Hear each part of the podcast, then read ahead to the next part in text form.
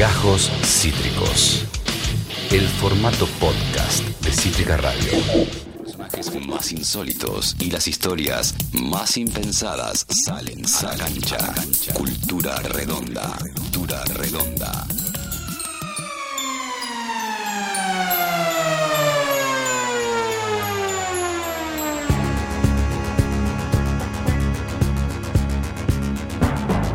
De la tarde, quien es parte del equipo de redactores de Cultura Redonda, Guido Antonelli. Guido, bienvenido, ¿cómo te va? Hola Esteban, buenas tardes, ¿cómo andás? ¿Todo bien? Un saludo para vos y para los amigos de Cultura que nombraste recién, que están prendidos a la señal. La verdad que sí, siempre un público fiel seguidor el de Cultura Redonda, ese hermoso proyecto que nos permite ver el fútbol desde otra óptica, el fútbol desde otro, otra mirada más alternativa. En este caso, Guido, vos ya has estado aquí en otras ocasiones, eh, has investigado, has escrito sobre un equipo Tano, creo que del Under Tano, que combina activismo, militancia y, y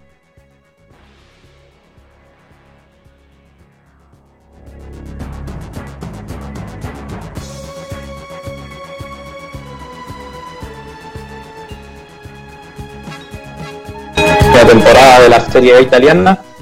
Y sí, es un equipo, como llamamos en Cultura Redonda, uno de los equipos zurditos, cuyos hinchas no se olvidan de sus orígenes. Es un equipo que tiene un origen eh, de una eh, fábrica metalúrgica eh, que quedaba al lado del primer estadio que tuvo Ternana y siguió manteniéndolo hasta el día de hoy. Los hinchas reivindican esas raíces. Guido, eh, en ese sentido vos mandaste alguna fotito como para ir ilustrando todo. Eh, se combinan muchos factores, digo, la militancia política, eh, Pablo Neruda, que en sí es un, poeta que tiene su, su beta política, ¿no? Pero digo, si tuvieras que explicarnos en qué momento estalla, digo, ¿fue desde el origen, fue una identificación, fue por una campaña? ¿Cómo fue que se queda impregnado tan fuertemente a los hinchas del Ternana Calcio la cultura política y la cultura del propio Neruda? Bueno, primero el equipo es de la ciudad de Terni, que queda en la región de Umbría, en el centro de Italia. Siempre fue una zona con mucha actividad de empresas eh, siderúrgicas, que siempre juntaban obreros de, que llegaban a lo largo de todo el país para trabajar ahí. Y bueno, eh, Ternana Calcio surge hace casi 100 años como clubes muy chicos de la ciudad. Y lo que tenía el club era que a los empleados de las principales fábricas de la ciudad en su salario también les incluía entradas para los días de descanso que coincidían con los de partido de Ternana, podían entrar a ver el partido como si fueran empleados. Y el club fue creciendo también por la gente que iba llegando para esa fábrica a lo largo de toda Italia. Entonces, era un, un equipo, se puede decir un equipo obrero. Y bueno, está bien, ahora ya no hay tanta, tantas fábricas en la zona, o por lo menos se fue perdiendo un poco esa tradición, pero los hinchas siguen conservando su, su impronta, por así decirlo, sus ideales de- que son el distintivo del club. Ah, eh, el artículo que escribiste para Cultura Redonda, culturaredonda.com.ar, allí lo encontramos, Hernana, la clase obrera al poder, eh, dentro de un- una propia búsqueda que tiene Cultura Redonda, que son los equipos zurditos, los equipos eh, más tirados a la izquierda, con una mirada social eh, sumamente comprometida con su hinchada, con su forma de, de no solamente patear una pelota, jugar al fútbol, sino de pararse como hinchada, como institución, como todo lo que rodea eso. En ese sentido, eh, acá aparece algo hermoso que es el factor Neruda en, la- en las pintadas, en, el propio inconsciente colectivo eh, de- del, equipo. Eh, Neruda es una consecuencia de esta movilización obrera. ¿Cómo, aparece el, el poeta chileno allí?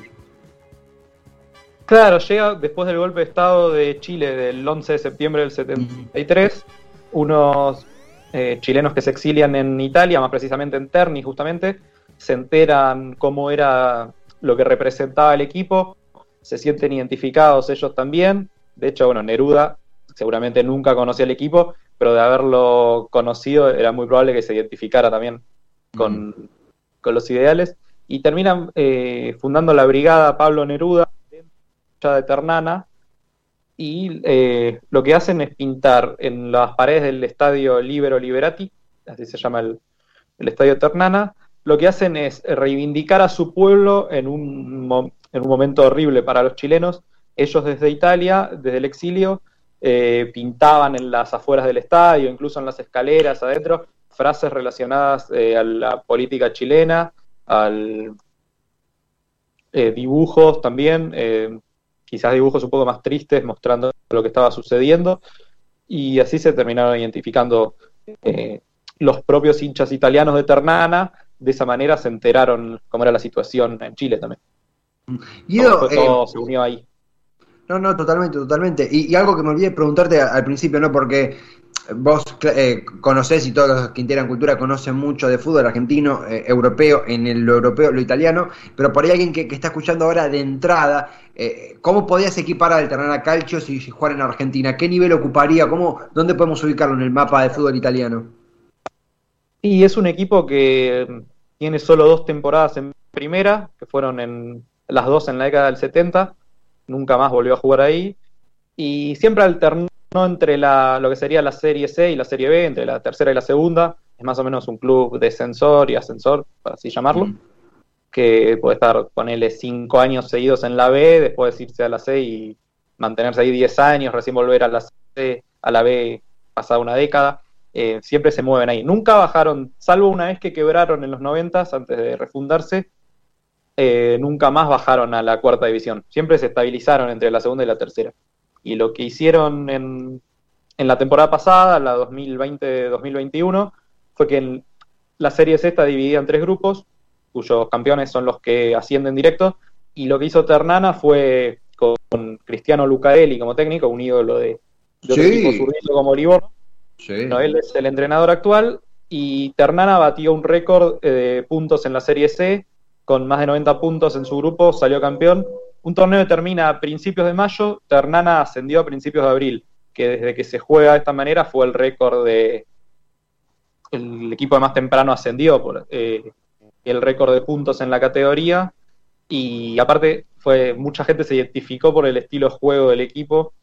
Mm. Es eh, un juego asociativo y muy lindo de ver. Total, total acá y después cuando se jugaron las finales de grupo, las finales entre los tres ganadores de grupo, eh, le ganó a los otros dos, entonces terminó siendo el supercampeón de la C. Está en un gran momento ahora el equipo.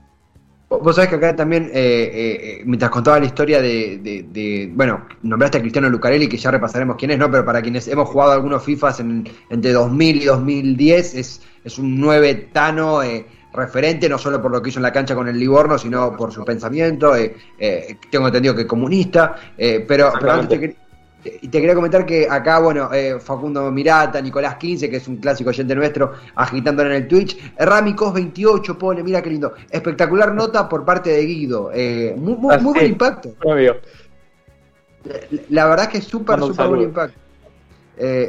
recopado. En ese sentido, justamente, Lucarelli se me vino a la, mente esa, esa, dicotomía entre Lucarelli, que es como el referente de eh, el comunismo en los futbolistas italianos, un tipo abiertamente comunista, lo cual en Italia tiene una connotación más particular y diferente a la que tenemos acá, eh, y también hay casos como el de Pablo Di Caño, que es un abiertamente fascista, donde el chabón tiene una, una estirpe fascista, facha, eh, descendiente de lo que fue la figura de Mussolini, incluso hasta de, en un momento, perdón, no, quiero desvirtuar, pero de, de Gianluigi, de Buffon se decía que, que tenía cierta ideología eh, con ciertos ecos de Mussolini, medio complicado decirlo, es sí. cierto ecos de mussolinismo, ¿no? O, estoy flasheando. Sí, una sospecha por un número de camiseta que tuvo cuando, cuando arrancó en Parma, que usaba el 88, que es la, la, octava, la octava letra del abecedario, es la H, y queda como eh, una HH.